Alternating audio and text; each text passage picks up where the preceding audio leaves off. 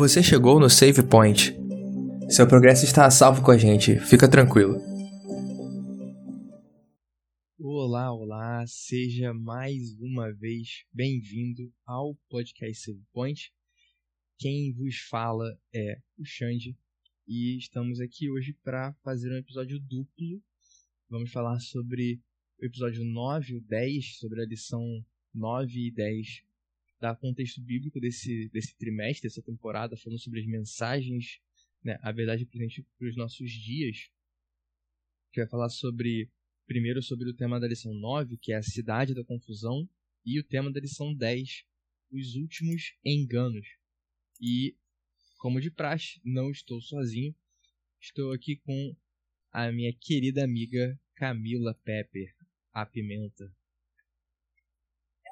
Fala, Silvimores, como é que vocês estão? É sempre muito bom estar aqui gravando esse podcast que eu tanto amo, com pessoas que eu tanto amo.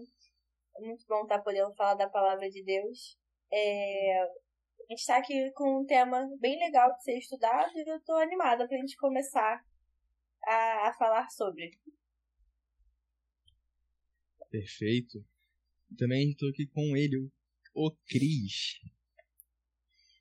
Fala aí, Xande. Fala, Camila, tudo bem? Bom, tô feliz de estar aqui mais uma vez com vocês para falar sobre essa parte que elas se complementam, né? O, esses dois episódios, né? As duas lições elas se complementam. Então acho até interessante a gente ter feito os dois juntos. E vamos nessa. Vamos nessa. E queria aqui pedir a presença do nosso convidado mais ilustre, assim que a moto que passou aqui não vou deixar. É, pedir a presença ilustre, na verdade, agradecer que há a presença ilustre do Espírito aqui no meio de nós. É, peço que ele se sinta à vontade em nosso meio, que ele ilumine as nossas mentes e que, que ele esteja conosco enquanto nós estamos aqui falando.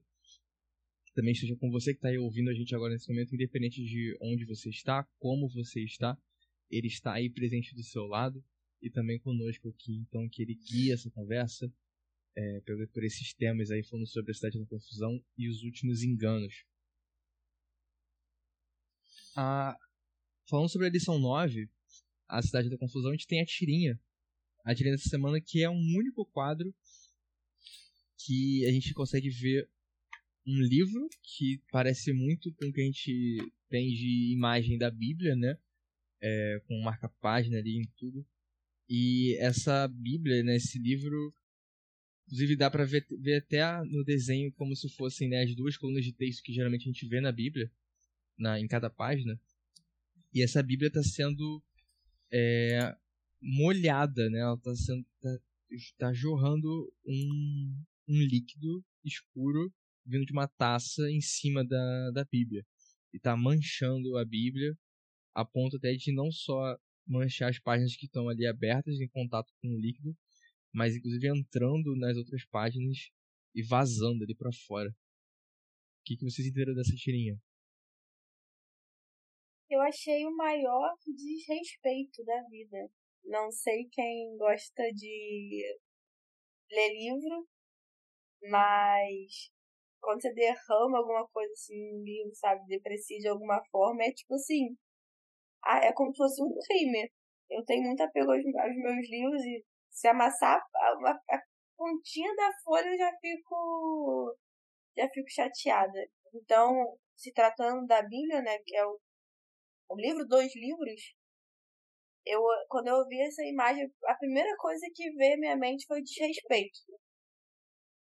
Eu acho que resume bem assim o quadrinho. É, é que é uma ideia de descaso mesmo, né? Tipo, não é nem de. de, é, de, de como é que eu posso falar, né? acidental, uso, né? né?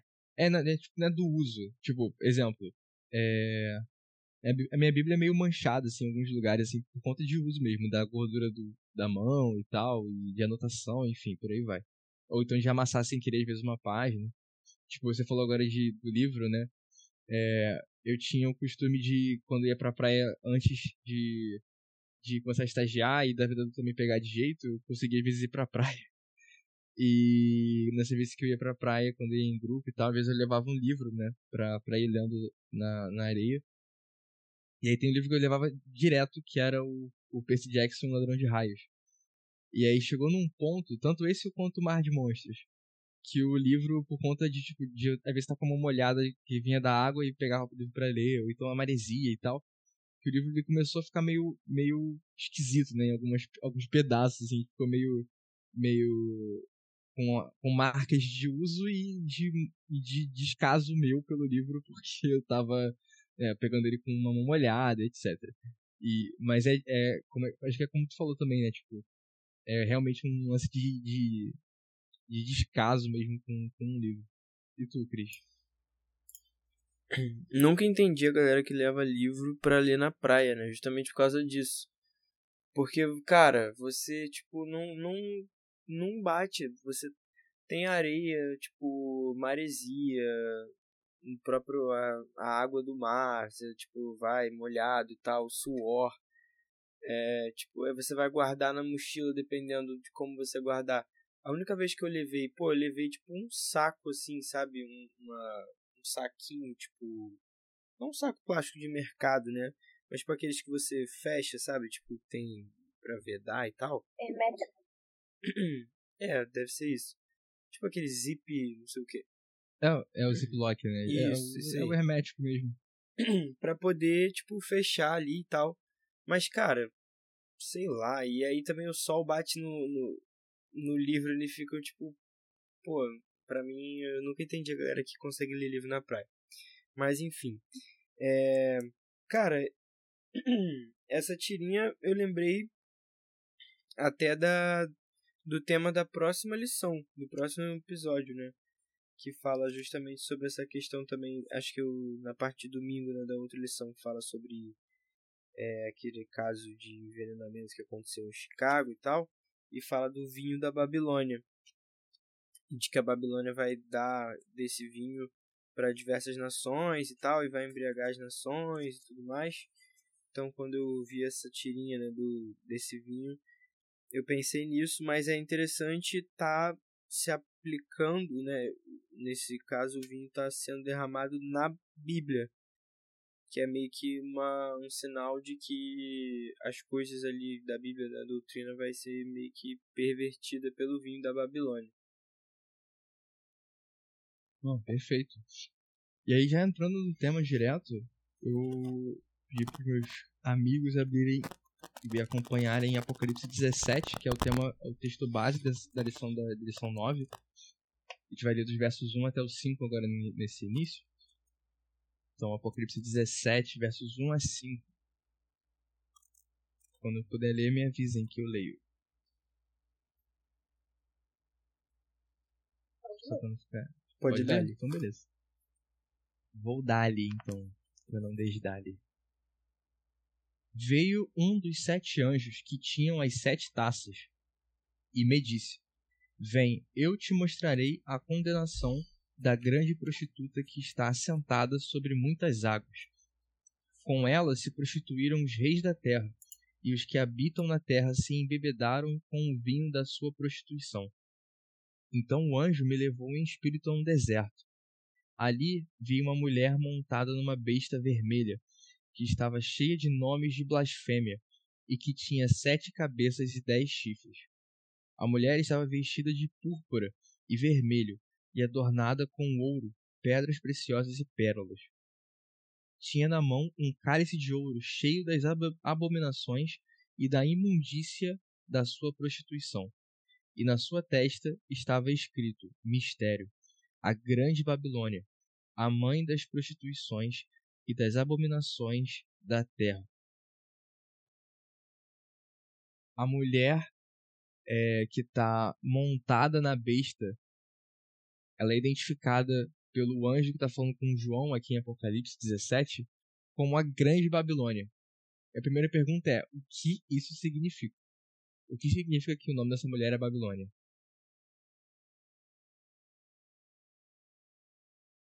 Vamos lá. Bom, é, de acordo até com, com o capítulo 1 de Daniel, quando um povo é levado né, cativo para Babilônia e tal, e até do estudo que eu estava fazendo né, do livro do, do Khan, que inclusive nós vamos falar sobre isso em alguma série em breve aqui no podcast, já estou dando spoiler.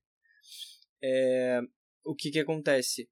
Babilônia sempre é identificada como um poder adversário a tudo que Deus representa, tudo que é, tudo que Deus representa, não vou falar os cristãos porque né, tipo, os cristãos estão abaixo. Então assim, Babilônia e a região de Babilônia, né, na real, é a mesma da região de Babel. Então, assim, é o mesmo lugar. Tanto que, se eu não me engano, quando você vai ver. Deixa eu tentar abrir aqui rapidamente. Se a gente conseguir abrir aí também na, em Gênesis, quando tem o, a Torre de Babel, Gênesis já ajudaria. 11. Isso. É... Deixa eu ver aqui, ó. Daniel 1, versículo 2, né, que fala: O Senhor lhes entregou, lhe entregou nas mãos a Joaquim, rei de Judá, e alguns dos utensílios da casa de Deus, e a estes levou-os para a terra de Sinear. Então, ou seja, eles foram levados para a Babilônia, mais especificamente para a terra de Sinear. E aí, Xande, se você já tiver achado aí, em Gênesis 11, vê se você consegue achar qual que é a região que eles constroem a Torre de Babel. Tá, eu acho que. Versículo 2 também. Não é, é, é, no, é, em, é no capítulo 10, porque no 11 é a história da Torre de Babel. Isso. Mas no 10 a gente tem a história da. da. da não, fundação é o... de Babel por Nimrod, não? É, não, mas é o 11, versículo 2. Ah, é verdade. Partindo eles do Oriente, acharam uma planície na terra de Sinear e habitaram ali. Né, Isso. da Torre de Babel. Mas no, no 10, verso. verso 8, a gente vê sobre os descendentes de Noé e fala que Cush também gerou Nimrod, que começou a ser poderoso na terra. Ele foi poderoso caçador diante da face do Senhor, pelo que se diz, como Nimrod, poderoso caçador diante do Senhor. O princípio do seu reino foi Babel, Erech, Acade e Cauné, na terra de Sinear. Isso, exatamente. Então, tipo, Nimrod funda Babel na terra de Sinear. Isso. E é a partir disso que, quando vem a, tem a história da torre, né? Isso. Então, e aí o que, que acontece?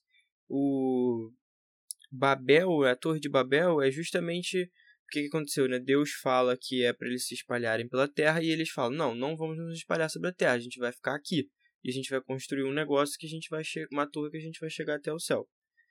Então, assim, já é o primeiro a primeira coisa que vai contra, né, tipo, esse ordena essa ordenança de Deus. Então, Babel ou Babilônia que na verdade a gente fala né que é confusão grande confusão que na verdade é porta porta do céu se não me engano. É porta para Deus. é porta é porta para Deus. É porque é Bab e o El. El geralmente é o, o sufixo utilizado para Deus então é, é como até se mesmo fosse no, até mesmo no idioma babilônico babilônio é, era Babilu né que também é porta para Deus né então, tipo, é meio que uma transliteração ali pro hebraico pra poder ter o El, né? Pra significar Deus. Pode continuar. Isso, então, exatamente. Não, mas só pra não me alongar muito também. Então, assim, Babilônia, a gente pode entender como como nesse sentido não é, é o principal poder que sempre vai se colocar em oposição a Deus e aí não só uma questão de é, de ah, negar a existência de Deus, não, mas tipo de pregar as suas próprias doutrinas, de levar a sua própria cultura, de ter os seus próprios deuses, de ter sua própria adoração. Então é exatamente assim, se tivesse como colocar alguém que fosse o oposto, né, ou a contrafação, seria Babilônia. Então, é, quando se coloca, né, dessa mulher que é Babilônia, é justamente meio que isso, assim, é o, o adversário ali de, de tudo que de tudo que Deus né, é, apresenta, de tudo que quem Deus é. E aí, a gente está falando aqui sobre Babilônia, né? E João ele fala ao longo de Apocalipse, ele faz várias referências aos cativeiros que Israel já passou. Os principais deles, né, sendo o egípcio, lá no Êxodo, né, e o, o babilônico, que a gente vê ao longo ali do, da meiuca ali pro final do, do Antigo Testamento. A gente vê vários profetas falando sobre esse período. É, e o Cris falou um pouquinho aqui sobre as origens da Babilônia histórica, né, que remontam desde Gênesis 10 ali, com, com a cidade de Babel e a Torre de Babel. E aí eu tenho, eu tenho aqui duas perguntas. A primeira, a primeira é o que que por que, o que que o cativeiro, né? Por que que o cativeiro, tanto o egípcio quanto o babilônico, são referenciados por João aqui? O que que isso tem a ver com o tempo do fim? Né? Essa é a primeira pergunta. E como que entender as origens que remontam até a Torre de Babel ajuda a gente a entender quem é essa Babilônia do, do capítulo 17 de Apocalipse, né? Então, o que, que o cativeiro tem a ver com o tempo do fim? E como que entender as origens da Babilônia histórica ajuda a gente a entender quem é essa Babilônia espiritual. O cativeiro que você diz Daniel? Daniel, tanto de Daniel quanto do, Egito, né? No Êxodo. Ah, tá. Mas é, no caso aqui a gente tá falando de, do, de Babilônia mesmo. Eu acho que são, são duas perguntas, né? Mas acho que meio que respondendo de trás para frente, eu acho que uma vez que a gente entende é o, o cativeiro de Êxodo, né? É, a forma que foi, como eles se respaldaram dos, dos ensinos, né? Do Egito, eu acho que é uma forma que isso já meio. Assim, precede o, o cativeiro da Babilônia ensina a gente a como se respaldar dos enganos que a lição 10 vem trazendo um pouco mais pra frente. Então eu acho que é tipo assim, ó, tá vendo esse povo aqui? Vocês vão sofrer mais ou menos igual a eles, ao que eles sofreram. E tudo que eles passaram aqui, a forma que eles foram se protegendo e se blindando para estar é, tudo bem que não foi exatamente assim, né? Que a gente sabe que o povo ficou andando 40 anos no deserto. Mas em tese, eu acho que serve pra gente aprender a como olhar para o cativeiro de Babilônia e falar assim: ah, o cativeiro está de fato acontecendo. Porque não é como se a gente fosse para um campo de concentração, que nem aconteceu com, com os judeus. Acredito que não vai ser assim, pode ser que seja. Mas eu acho que a ideia de, de cativeiro é muito mais flutuante do que de fato física. Então, eu é. acho que é uma forma de a gente aprender, assim, a identificar uhum. e falar assim, olha, estamos chegando no tempo dos fins. Então, tem que ter essa e essa essa postura para me manter blindado. Não, e além disso, acho que também tem essa, figu essa figura muito forte da libertação, né? Então, como, tipo, como o Egito era uma, uma opressão para Israel, como o Babilônia era uma opressão para Judá, é, eu acho que também tem um lance pra gente, né? Qual é o nosso cativeiro hoje, né? Eu acho que, tipo, o pecado é o nosso cativeiro, né? É, e eu acho que, que também tem essa ligação, né? Pensando no tempo do fim, como, como, como, como o pecado, ele, assim como o Egito e como Babilônia, nos oprimem de formas diferentes, né? O Egito muito por conta da violência, muita violência, e a Babilônia tentando tentando até perverter nossa, nossa identidade pra gente se perder. Né? Então, como o pecado, às vezes, ele usa dessas duas, dessas duas maneiras de, de opressão diferentes né? no, no tempo do fim. E aí, pensando até na, na, na origem, né? Eu acho que é justamente isso que a Camila falou. E aí, tentando voltar com o que se citou ali de Daniel, em Daniel 3, no cativeiro, a gente vê que os hebreus eles tiveram que tomar uma decisão, lá em Daniel 3, entre se curvar perante a estátua, aceitar a adoração imposta por Babilônia, ou aceitar o prejuízo e se manter fiel ao Senhor.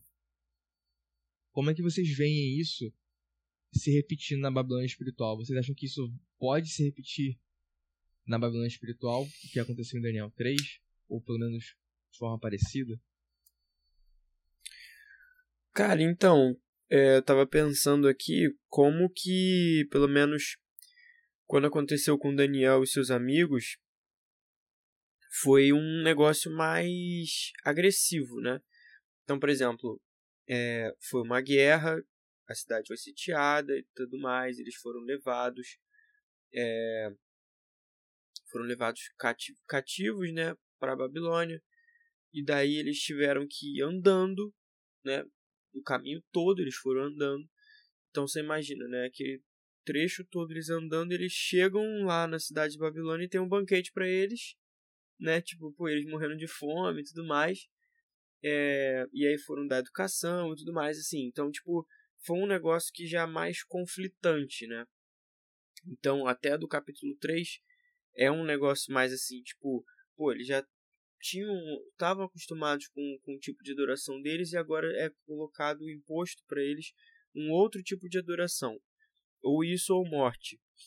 E aí, é, morte assim, através da tortura, né? E eu acredito, assim, minha, minha visão, tá? A minha interpretação é de que dessa vez agora é uma outra estratégia utilizada.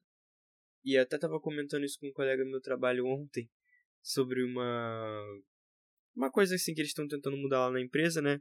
E aí que eu falei assim que eu falei, cara, eu acho que eles vão tentar mudar isso aos poucos porque é igual aquela história, né? Que se você colocar um sapo numa, numa panela com água quente, você ir esquentando aos poucos, ele vai ficar lá até que ele vai morrer, tipo, sem perceber.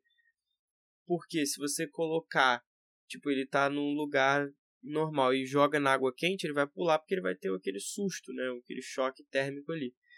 Então eu acho que a estratégia que a Babilônia utiliza nos nossos dias é justamente essa de esquentando a água aos poucos.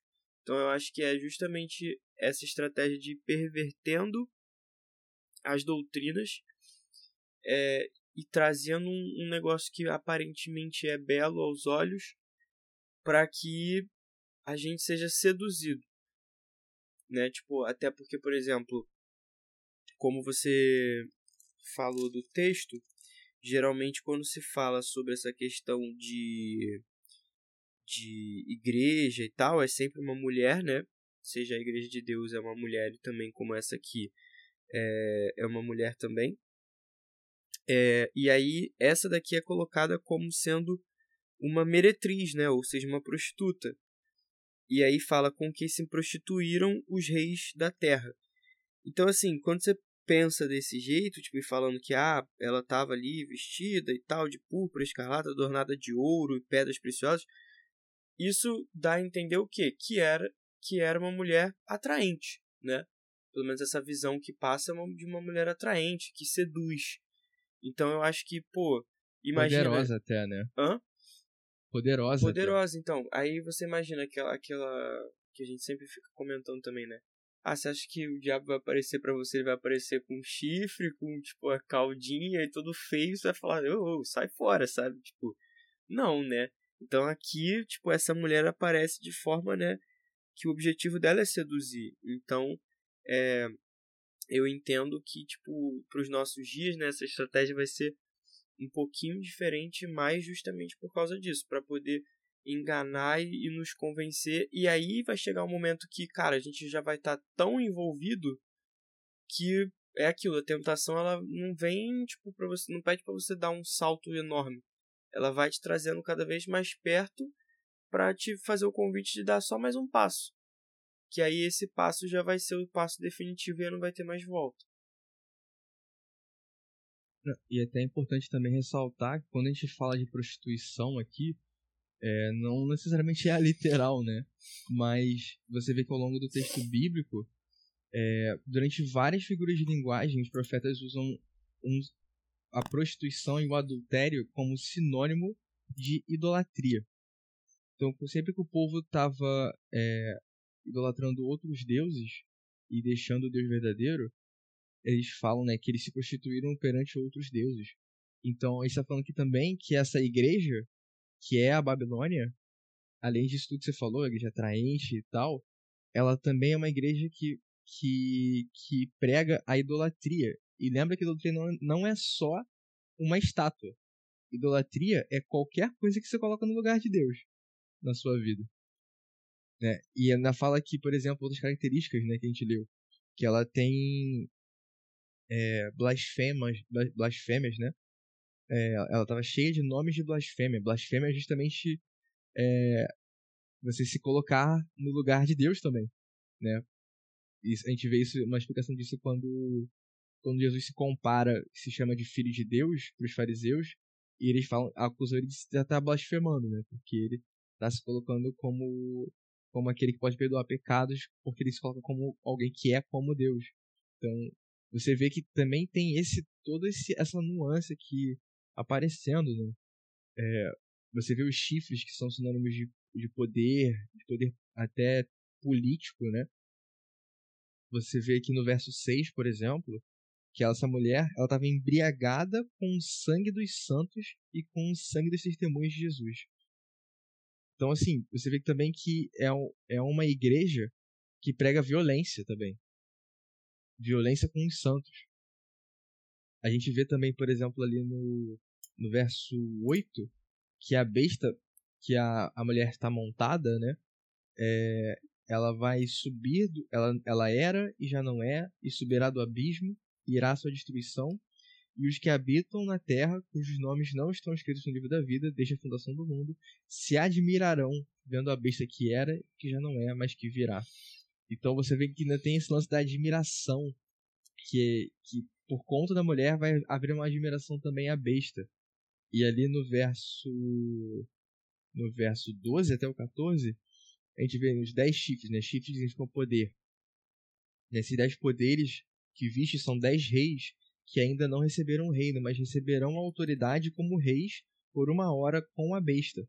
E estes têm o mesmo propósito e entregarão o seu poder e autoridade à besta. Guerrearão contra o cordeiro, e o cordeiro os vencerá, porque é o Senhor dos senhores e o Rei dos reis. Vencerão também os que estão com ele, chamando, chamados eleitos e fiéis.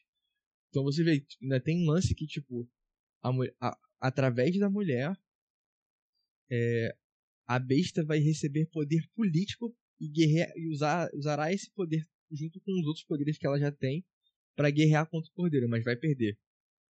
Deus já tá falando que ela vai perder, mas você vê como tudo isso tá amarrado, né? É, tem uma. Tem uma. É o que me chama a atenção essas duas coisas que você falou, né? A questão de ser admirada e a outra de estar tá embriagada com o sangue dos santos e das testemunhas de Jesus. Por quê? Porque a gente está falando de um de uma igreja, né? Que a mulher aqui é igreja, que, cara, começou a ter essa questão da, da morte para contra as testemunhas de Jesus. E essa, esse termo de estar tá embriagada é como se, tipo assim, cara, ela começou a fazer e daí depois é como se ela não tivesse como voltar atrás e tipo, ah, pô, agora vai ser isso aqui que eu vou fazer e, tipo, sabe? E, tipo, porque é, é interessante esse termo, né, de, de embriaguez justamente por causa disso, porque é, e só se embriaga quem começou... tomou muito, né? É, então, e aí você fica meio que num ciclo vicioso, né? É, essa questão da idolatria é interessante porque tem a história, né, dos amigos de Daniel, mas também já tem outra situação que, que fala Cara, eu tava falando dele essa semana e eu esqueci o nome da pessoa que foi. Por favor, me ajudem a lembrar. Mas que o ele era um dos conselheiros do rei e o pessoal tinha muita inveja dele. Então, é, incentivaram o rei a criar uma regra. E Daniel. só ele durante as Daniel, obrigada, era ele, né? Sim. Cara, obrigada. Era só Daniel. O próprio Gente, Daniel. Daniel, era ele. Eu tô aqui bartelando um tempão, você tava falando, tava só aqui, ó. Mas enfim. Então, Daniel, ele tinha o costume de orar é, todos os dias, ele ia para casa dele com a janela aberta e ele orava. Só que o pessoal tinha tanta inveja da, da amizade, né, assim, que ele. Amizade, barra respeito que ele tinha ali com o rei, né? E o rei para com ele. E, mas eles convenceram o rei justamente pelo quê? Pela idolatria. Porque quem não gosta de ser idolatrado, né? Então a gente vê que isso é uma questão muito presente na Bíblia. Então eu acho que quando chegar no tempo do, do, do fim, né, isso vai ser muito presente. Muito mais presente do que já é hoje. Porque a gente, foi o que o Xande falou, É, tudo que ocupa o espaço de Deus no teu coração já é algo que você está idolatrando, já é um ídolo. E hoje em dia a gente tem muita facilidade de perder a atenção de Deus. Tava até que a gente estava conversando na, na, outra na lição 7 que eu gravei. É, é muito fácil você se distrair de Deus. Tem muita coisa hoje em dia, a gente tá na era da informação que na verdade mais leva pra desinformação que qualquer outra coisa, né? Mas. É, então, acho... Babilônia é a, cidade, é a cidade da confusão, né? Exatamente. Então eu acho que vai ser.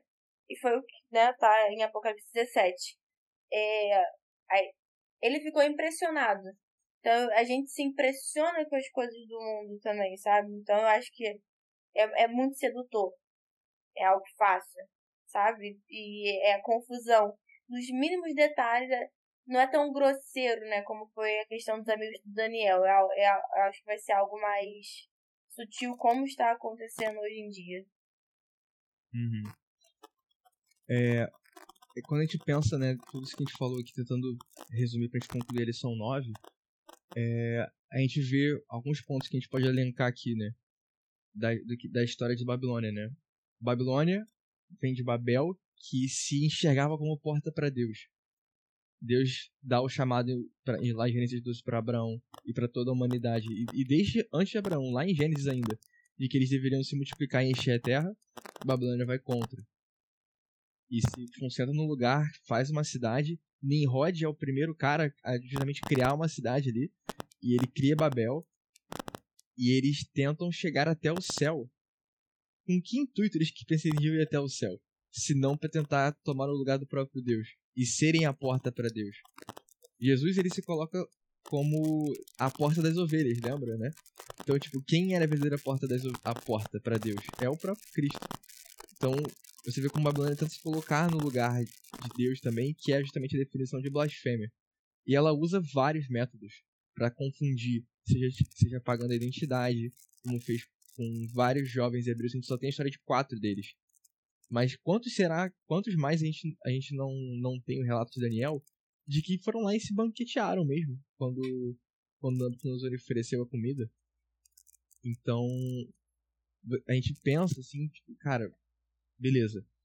É, o exemplo que a gente tem dos amigos de Daniel, que está lá em Daniel 3, verso 16 até 18, a gente vê a resposta que eles dão quando eles são questionados se eles vão adorar a estátua de ouro ou se eles vão para a fornalha de fogo ardente.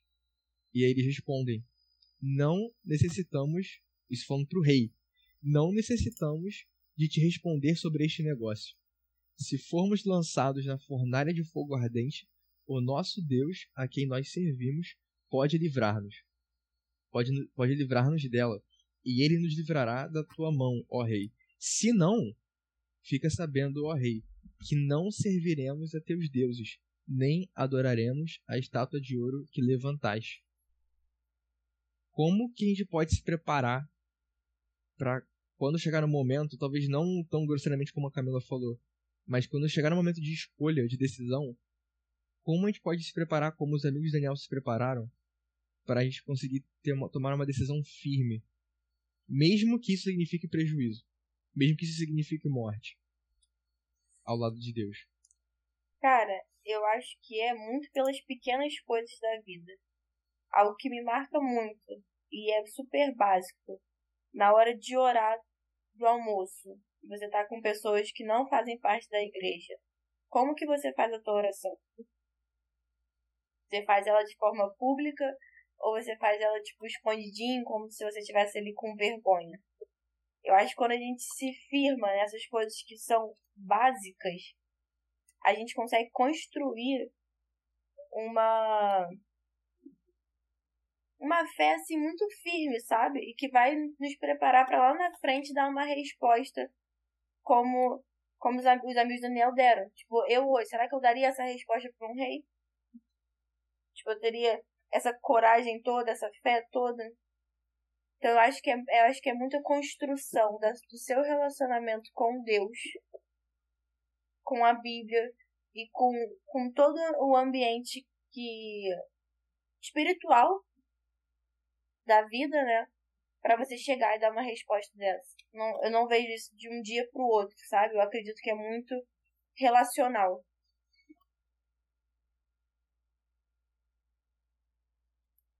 É, eu tenho a mesma mesma leitura assim que a, que a Camila ia falar, que é a questão do relacionamento diário e também dessas pequenas escolhas. Acho que o exemplo que ela deu foi muito bom mesmo. É exatamente por aí. E eu acho que mais puxando realmente para a questão do relacionamento em si, né? Porque se você for parar para pensar, são é, é, é aos poucos, né, que você vai se afastando, é aos poucos que você vai abrindo mão de algumas coisas e tudo mais. Então, assim, eu acho que o, o, a chave realmente é essa. É a gente buscar Deus enquanto ainda se pode achar, sabe? E eu acho que além de tudo perfeito que vocês falaram, é, eu ainda acrescentaria o seguinte, eu acho que uma, uma outra estratégia que a gente também precisaria é não terceirizar o relacionamento com Deus. Porque tem um episódio muito bom do Why They Did That, que o Cristo já usou para pregar, que é falando sobre The Power of Influence, né, o poder da influência. E os amigos de Daniel eles podiam ter se apoiado em Daniel para e usar ele como muleto espiritual, né? Afinal, Daniel era o profeta, Daniel era o que tinha as visões, e ele era o que estava ali eh, perto do rei, era um cara que era muito cotado, bem cotado ali dentro da corte real, e eles não eram tão bem cotados quanto Daniel era. É, eles podiam ter se apoiado em Daniel, mas eles exercitaram a própria fé. Então, assim, Daniel não estava nessa situação ali, então, assim, ali era o vai ou racha. Porque uma vez que não tem Daniel, não existe a muleta de Daniel. Então, e eles tinham que eles tiveram que demonstrar realmente se eles tinham um relacionamento próprio ou se eles usavam um relacionamento de terceiros para ter com Deus, né? Então, assim, eu acho que também é muito disso de além de ter um relacionamento com Deus, é de ter certeza que você não tem um terceiro entre você e Deus. Não não tenha ninguém como muleta espiritual né? A gente já falou que, eu pelo menos já falei, já preguei inclusive sobre a história de Joás, né? Que foi justamente um, um cara que tinha uma figura ali paterna, né, do seu tio como uma muleta espiritual, quando esse tio morre, ele degringola e, enfim, vai de um pecado pior pro outro, mata a própria família, enfim, é um negócio de maluco. Então, eu acho que é muito também sobre isso, né, sobre é você ser influenciado por pessoas boas, pessoas que você tem como referência, mas elas não podem ser a sua ponte entre você e Deus. A ponte entre você e Deus é o próprio Cristo, não outras pessoas. E chegamos ao momento hipertexto dessa lição 9, que eu já vou aqui falar sem mais delongas. Na verdade, com um pouquinho de delongas, porque só explicar um pouquinho para quem não sabe. Momento hipertexto, toda quarta-feira na lição, a gente tem uma palavrinha da rede semântica que nós aqui do Safe inventamos essa, essa história de falar a primeira coisa que vem na sua mente é, e não ler a palavra durante a semana para poder descobrir é, e pensar na palavra de primeira. Então você que, que tá aí com a gente aqui ouvindo, você pode né, responder é, lá na caixinha da que vem nas, nas quartas-feiras no nosso Instagram, no arroba podcast, a caixinha de perguntas, para você colocar e a gente montar a nossa rede semântica compartilhada entre nós do Save Point e os Save Mores, né? E a palavra dessa semana, da lição 9, é confusão. O que, que vem na mente de vocês, Camila e Cris, com a palavra confusão? Cara, então, você sabe que eu às vezes eu leio a palavra antes, né? Eu tenho esse pequeno defeito, é, sabe? Eu também li antes sem querer também. é, eu pensei em audácia, mas por quê? Porque eles tiveram a audácia de construir uma torre para tentar subir e alcançar os céus. Tipo, queridos, tudo bom? O que vocês estão tentando fazer da vida, né? Aí, tipo, lendo a lição, com o que a gente falou, falou hoje, essa foi a palavra que, que me veio à cabeça, audácia. É, pra mim veio vinho. Que acho que é o que a gente tava comentando, né? Mas foi essa palavra que veio. Eu, como de praxe, lembrei de uma música da Alessandra Samadelo, do Cantando a Bíblia, volume 1, que é Babel, Babel. Grande Confusão. Babel, grande confusão. A torre que só deu confusão. Uma grande confusão. Ai. Então, eu que lembrei.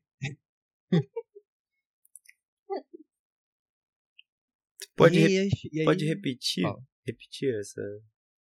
Pode cantar Pode de repetir novo? o quê? Procura no Spotify que tem. Chegamos na lição 10. Os últimos enganos.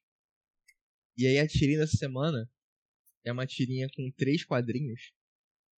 Onde a gente vê no primeiro o que parece ser um egípcio. É, com roupas típicas do antigo Egito ali, com as pirâmides no fundo. E ele tá com as mãos levantadas, olhando para o sol. Na, no segundo quadrinho a gente vê um manifestante com, com nos dias modernos, né? Com uma placa dizendo Salvem Gaia, nossa mãe terra. E no fundo a gente vê que tem outros, pales- outros manifestantes ali também com placas. E no terceiro quadrinho a gente o que parece ser uma uma sessão espírita, né? Onde a gente vê três pessoas ali dando as mãos e tem uma, uma outra figura meio, meio quase que fantasmagórica ali por trás, né? Que, que tem a, a mesma aparência da, da figura que está no quadro que está em cima da mesa.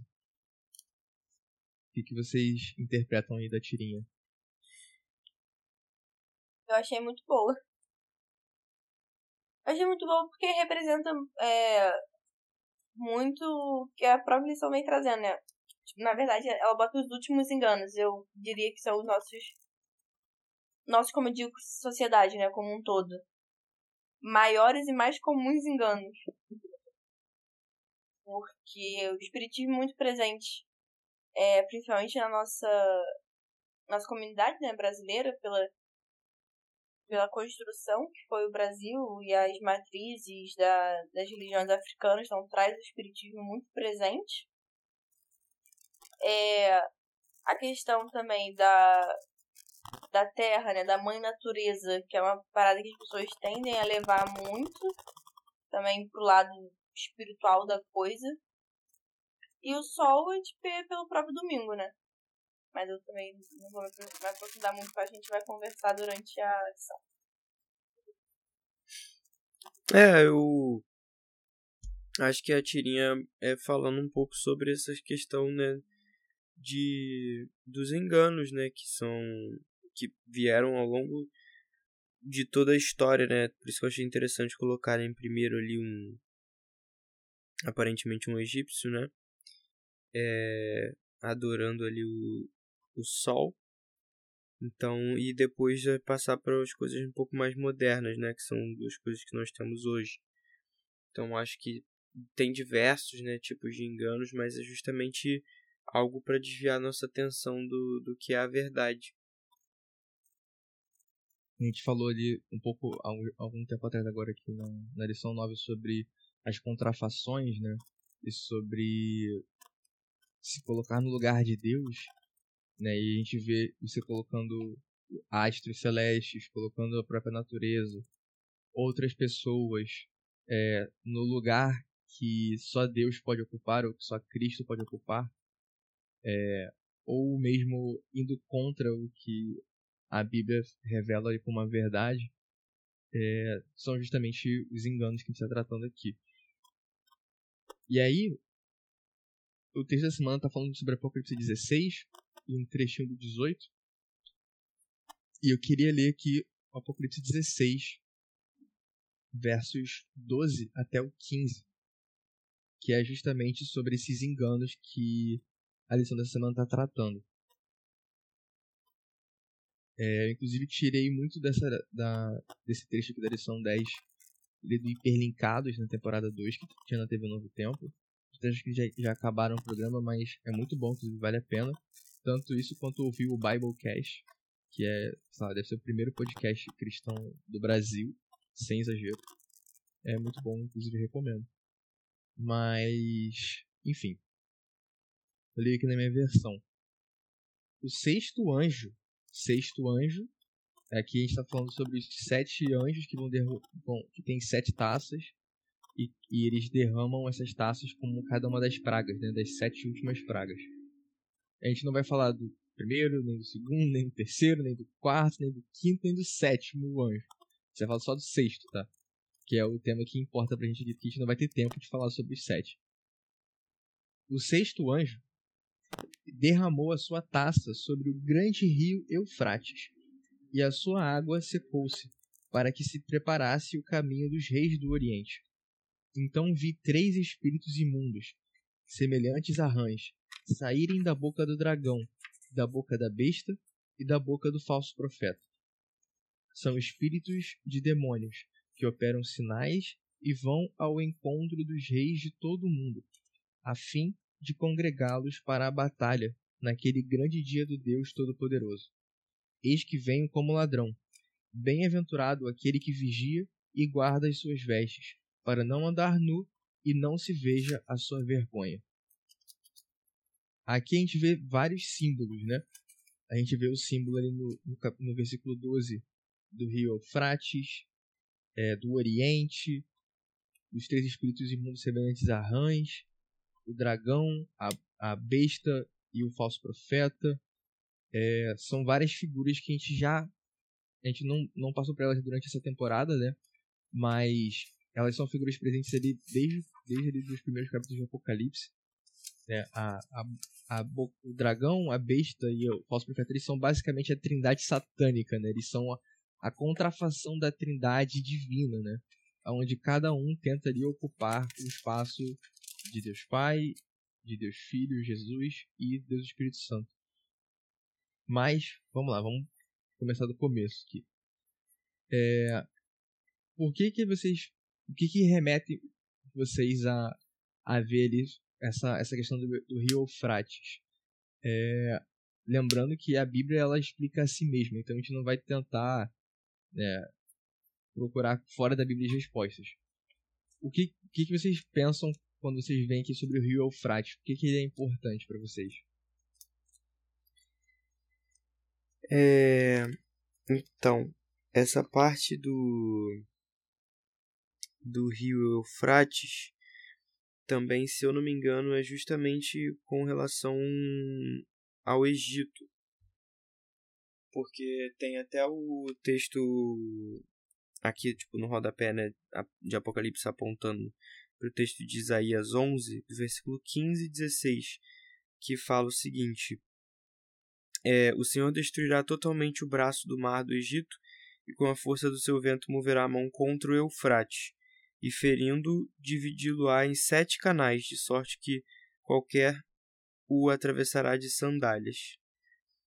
Então, assim, eu acho que essa parte que ele fala, né, sobre a questão do, do Eufrates, e ele fala cujas águas secaram, já é basicamente o que ele estava falando lá em Isaías, né, que fala que tipo quando que ele vai mover contra o Eufrates e vai dividir, essa água vai ficar tão baixa que vai dar para passar tipo de sandália, vai dar para passar a pé.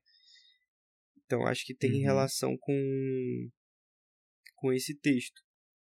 Uhum. Não, é até interessante porque o Eufrates ele passava pelo Egito e pela Babilônia que são os Isso. dois lugares de cativeiro. Isso. E o Eufrates, ele passava no meio da Babilônia, né? Tanto que é o. Voltando, né, pra Isaías, é o que ele comenta também sobre. No versículo 16 que eu não li, né? Que ele fala assim: é, Haverá caminho plano para o restante do seu povo que, foi, que for deixado na Assíria, como houve para Israel no dia que subiu da terra do Egito. Lembrando que eram hum. regiões ali muito próximas, né? Sim. E aí tem o lance é que tipo, o Eufrates ele passava no meio da cidade de Babilônia.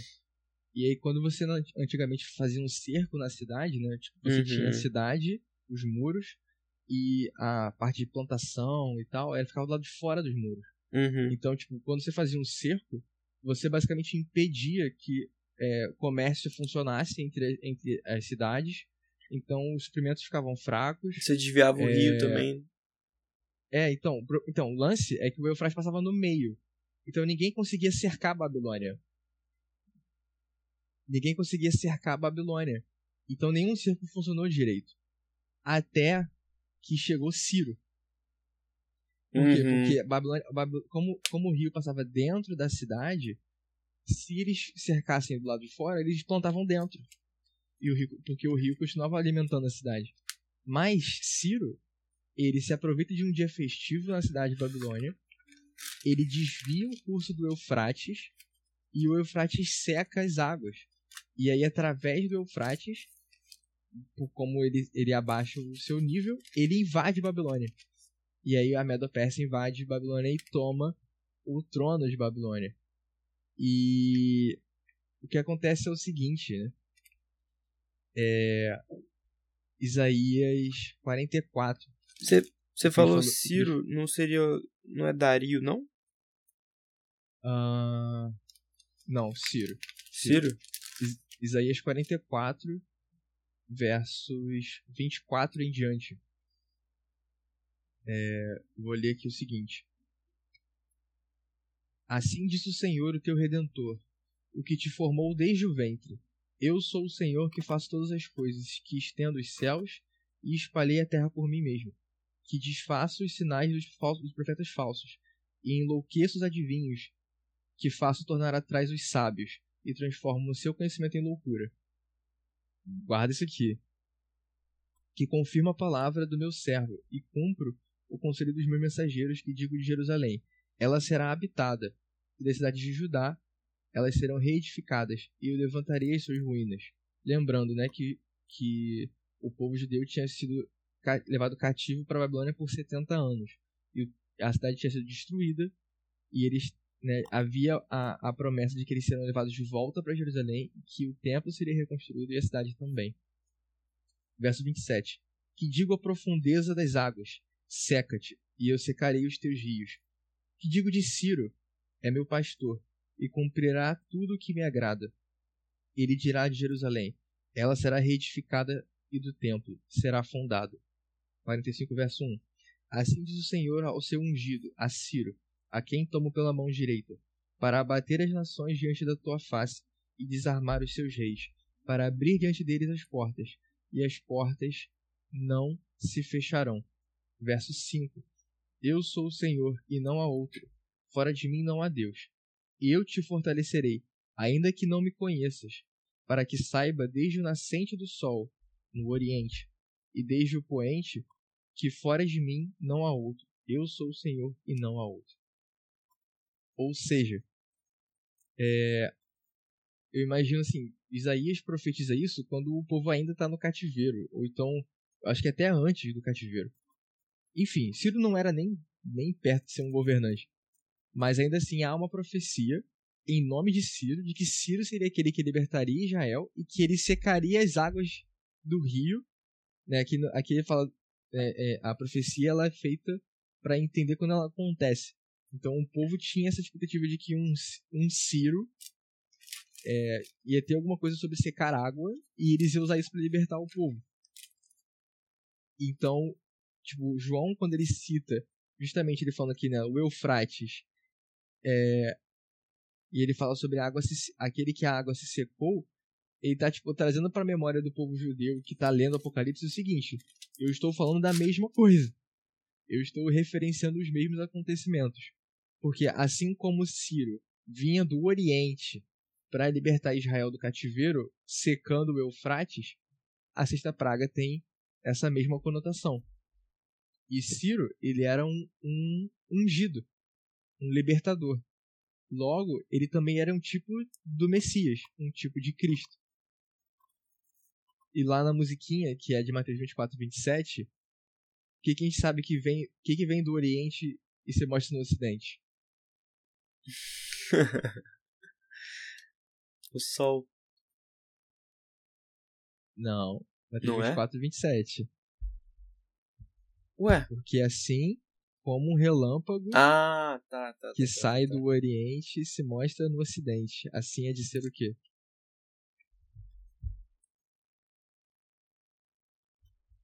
A vinda do Filho do Homem. No Mateus 24, verso 27. Pois assim como o relâmpago sai do Oriente e se mostra até o Ocidente, assim será também a vinda do Filho do Homem. Então, ou seja, é, o que a gente está vendo aqui no Apocalipse 16, né? João ele está usando a figura do Eufrates para remeter a Ciro e a libertação do povo vindo saindo de Babilônia pela, pela, pela secura do rio para falar eu estou falando da volta de Jesus aqui. Então tipo ou seja os, os enganos e só para ficar ainda mais claro no verso 15 ele fala que ele vem como ladrão. Então assim né a gente está falando justamente de, da volta de Jesus. Os três enganos os três espíritos imundos acontece justamente logo antes da volta de Jesus. E, e eles é, é curioso também como eles são o último engano, né? E é justamente no capítulo 14, que é o que a gente estudou durante a, o trimestre quase inteiro agora, as três mensagens angélicas são a última mensagem de Deus para a humanidade. E Satanás ele envia três enganos. São os últimos também, quase como uma contrafação da própria, do próprio Evangelho Eterno também. E aí, continuando o texto, ali no, no verso 13, fala que são três espíritos imundos semelhantes às rãs. Por que, que os espíritos parecem rãs? Aonde que a gente tem referência de rã no texto bíblico? Primeiro que eu penso assim, não cheguei a, a ler aqui agora, mas era o de das pragas, né? Das pragas. Que, qual foi a primeira praga, vocês lembram? Hum, nossa, aí agora você é. me pegou. Foi a morte Não, essa foi a última. Ah, essa foi a última, foi a décima. É. A primeira praga foi a do sangue, né? Da água em sangue. No, no, ri, no rio, né? É, que ele encosta Isso. o bordão no rio a água vira sangue.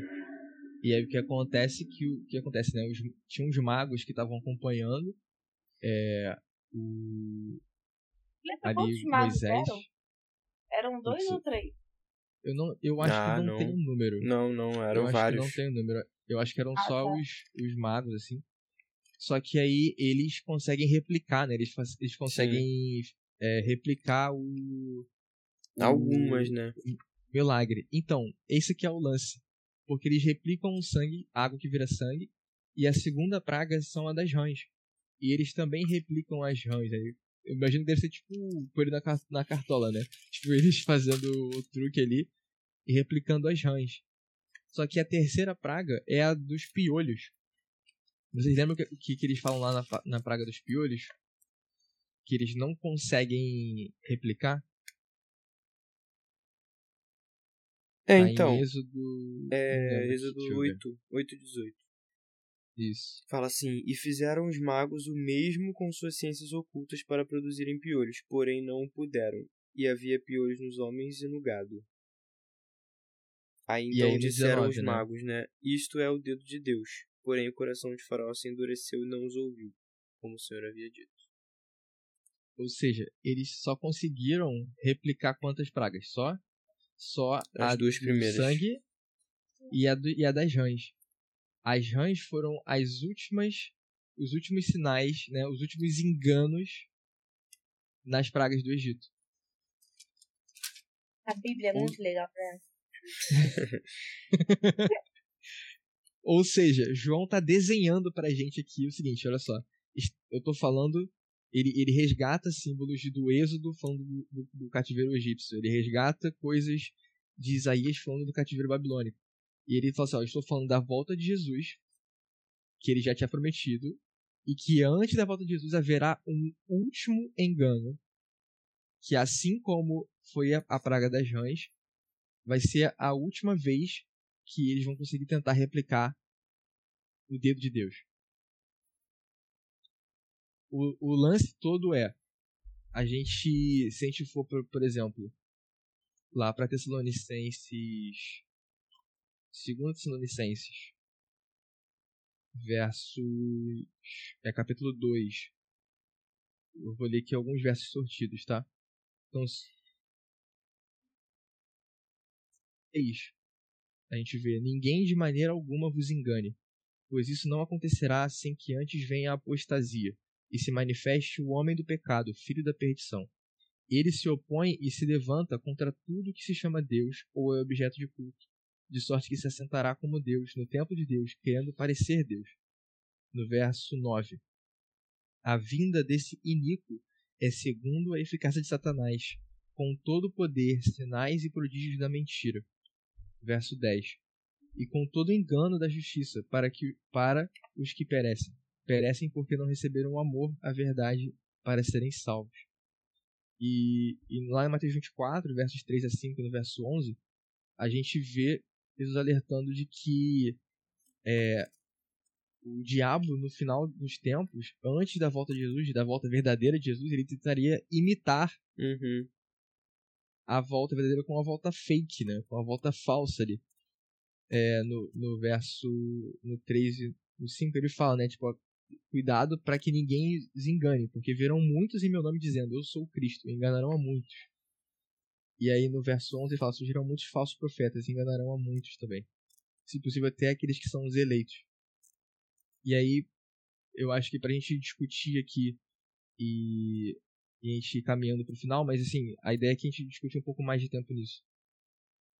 A gente tá falando que, em resumo, no fim dos tempos, é, esses, últimos, esses últimos espíritos né, de rães, eles são a última tentativa, a última cartada de Satanás para tentar enganar o, o, a terra inteira e, se possível, até os eleitos. É, e Satanás ele é alguém que é poderoso em prodígios, ele é poderoso em enganar. Como que a gente não cai nas armadilhas do inimigo? Cara, eu acho que é muito do que eu falei um pouquinho antes da, do relacionamento com Deus. Eu acho que cai, vem muito pra cá também. Porque a Bíblia dá todos os sinais para te ensinar no que você deve acreditar. E eu acredito que seja nesse mesmo caminho. Uma vez que você se apega a aprender a reconhecer, não tô falando que vai, tipo assim, vai ser, ah, você vai conseguir 100%. Não sei. Mas eu acredito que seja, a Bíblia ensina a forma de você reconhecer o que, que, o que, que é o certo e o que, que é o errado. Então eu acho que é muito isso também, a leitura da Bíblia, você estar tá ali conectado com Deus e o tempo todo em oração e, e pedindo a Deus é, conhecimento, é, clareza, porque eu acho que, ok, as, as rãs são a os últimos enganos, mas os enganos que a gente vem tendo hoje? Porque é aquilo, eu também não acho que vai ser, assim, de um dia para o outro que a gente vai ser enganado. Acho que é todo um processo de enganação. Então, uma vez que a gente está no processo de construção para entender a verdadeira face de Deus, a verdadeira identidade, saber reconhecer quando algo é de Deus, eu acho que é nesse mesmo caminho de, de construção. É, o, é, são os opostos, né? Você pode construir para ter um relacionamento e uma identidade com Deus, você pode construir para ter um relacionamento fraco com Deus e deixar se levar todas as secularidades do mundo. E dele lá na frente ter a enganação maior, né? Que seria não ser salvo. É, eu acho que agora já vai um pouco além. Não vai além, né? Eu ia falar vai um pouco além do relacionamento, mas é um relacionamento já agora mais voltado realmente pro estudo. Porque não que você. Porque assim, eu acho que o grande problema que a gente tem hoje é que as pessoas falam: ah, não, pô, eu sou cristão, eu acredito em Deus e tal. Mas, cara, elas não têm conhecimento nenhum. Então é aquilo que você falou. Primeiro que o, a experiência que elas têm com Deus é baseada na experiência de outras pessoas, ou no que outras pessoas falam para elas, ou elas também têm um. É, como é que você. Ah, elas são levadas por qualquer vento de doutrina né? Então assim, ou é, é justamente aquela religião self-service, né? É o que serve para elas e tipo, isso aí tá bom e OK. E daí qualquer engano que venha que seja bonitinho, essa pessoa vai abraçar. É, até porque foi tudo que tu mesmo falou, tipo, Babilônia é muito atraente. Então, assim, e eu acho que às vezes a gente subestima a capacidade do diabo de enganar a gente. É, porque, tipo, parando pra pensar friamente, a gente poderia pensar, tipo, ah, não, pô, beleza, eu sei que, tipo, eu, eu racionalmente sei que a primeira vinda de, tipo, a primeira vez que parecia que Jesus está voltando não vai ser a verdadeira, porque, né, tipo, ele falou que teria alguém tentando enganar ele, então, tipo, tentando enganar a gente. Então, o que é pra gente desconfiar, né, e tal. Então, tipo, vai ser só a segunda, a gente vai ter que todo olho verá. Então, tipo, pô, se eu ligar pro fulano e o fulano não viu, então, pô, beleza. Mas aí, só que, tipo, a gente tá levando de um jeito subestimando a capacidade dele e a experiência que ele tem de 6 mil anos aí, de atormentando e enganando todo mundo. Vocês falaram sobre o pecado ser uma parada gradativa, né? Sobre o erro ser uma parada gradativa. E eu penso no original, cara. Porque a orientação para Adão e Eva que eles ficassem juntos no jardim, cuidando juntos do jardim. E aí eles se distraem, se veem separados. Quando estão separados, um não procura o outro. Eva, Eva começa a, a andar pelo jardim. Seja, não, Deus me, Deus me dotou de capacidade de pensar e de lidar com o que vier, com o que vier na minha frente. Vê a árvore, se aproxima da árvore que não era nem para tocar. Aí ela dá papo pra serpente. Aí conversa com a serpente, pega o fruto, que já já era o pecado só de ter encostado no fruto. Aí come o fruto, chama Adão. Adão vê a situação, entende a situação e decide cair junto. então, tipo, você vê que tipo, não foi, não foi tipo papum. Foi um processo. É, o, o pecado original, eu acho que ele é muito ele, ele explica no, no, detalhe como o engano ele acontece de forma gradativa e personalizada, digamos assim. Porque talvez esse engano não, não fizesse nós cairmos, né? Mas fez eles caírem. E como tem enganos que fazem a gente cair, que talvez não fizessem Adão e Eva caírem. Perfeito. Pois é, exatamente. Concordo com, com isso que você falou. E é exatamente, tipo, quando a gente. É, é, cara, é muito simples, né? As coisas que. Os mandamentos, né? As ordenanças que Deus colocou pra gente, elas são até para nos proteger, né?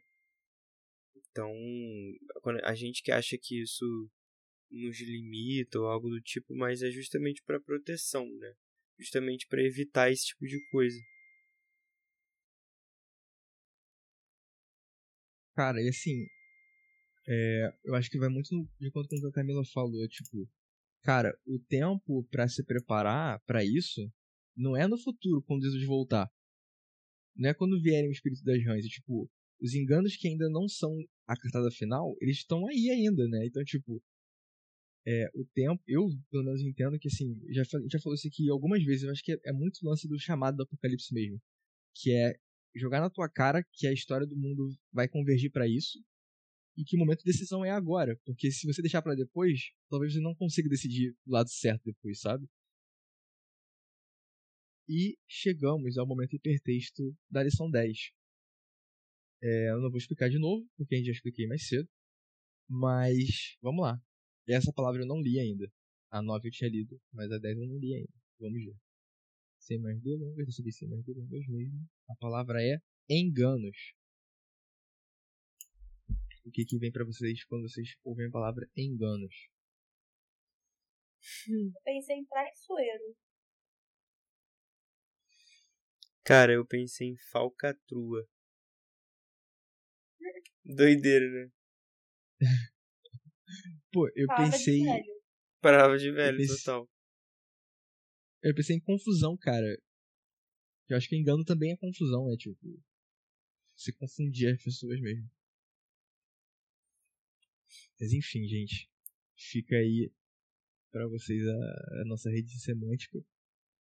E eu queria agradecer Camila e, Cris por terem gravado esse episódio aí com, com, comigo. É, obrigado para você também que ouviu a gente até agora. É, siga a gente lá no Instagram, no arroba podcast. Se você nos ouve pelo contexto bíblico, também estamos nas plataformas digitais, Spotify, Deezer, Nova Podcast, Google Podcast, basicamente qualquer agregador de podcast você vai conseguir ouvir a gente. E se você nos ouve em alguma dessas plataformas, Nós também estamos no site da Contexto Bíblico, na contexto com M, contextobíblico.com.br. E lá você encontra outros materiais adicionais, vídeos, outros podcasts falando sobre a lição, tirinhas, etc. Você consegue encontrar tudo lá. Na nossa link, no nosso, na nossa bio do Instagram tem link tri para todos os conteúdos que eu falei agora, outros programas que a gente já participou com promoções de outras igrejas, que a gente já gravou. Lá no nosso Instagram, você também pode mandar um DM pra gente, caso queira conversar com a gente no privado. Se você quiser mandar um e-mail, é, como as pessoas antigas faziam, você pode mandar lá pro pod.savepoint.gmail.com também. E valeu por ter ouvido a gente até aqui. E até a próxima. Valeu. Beijo, Save Moris. Até a próxima.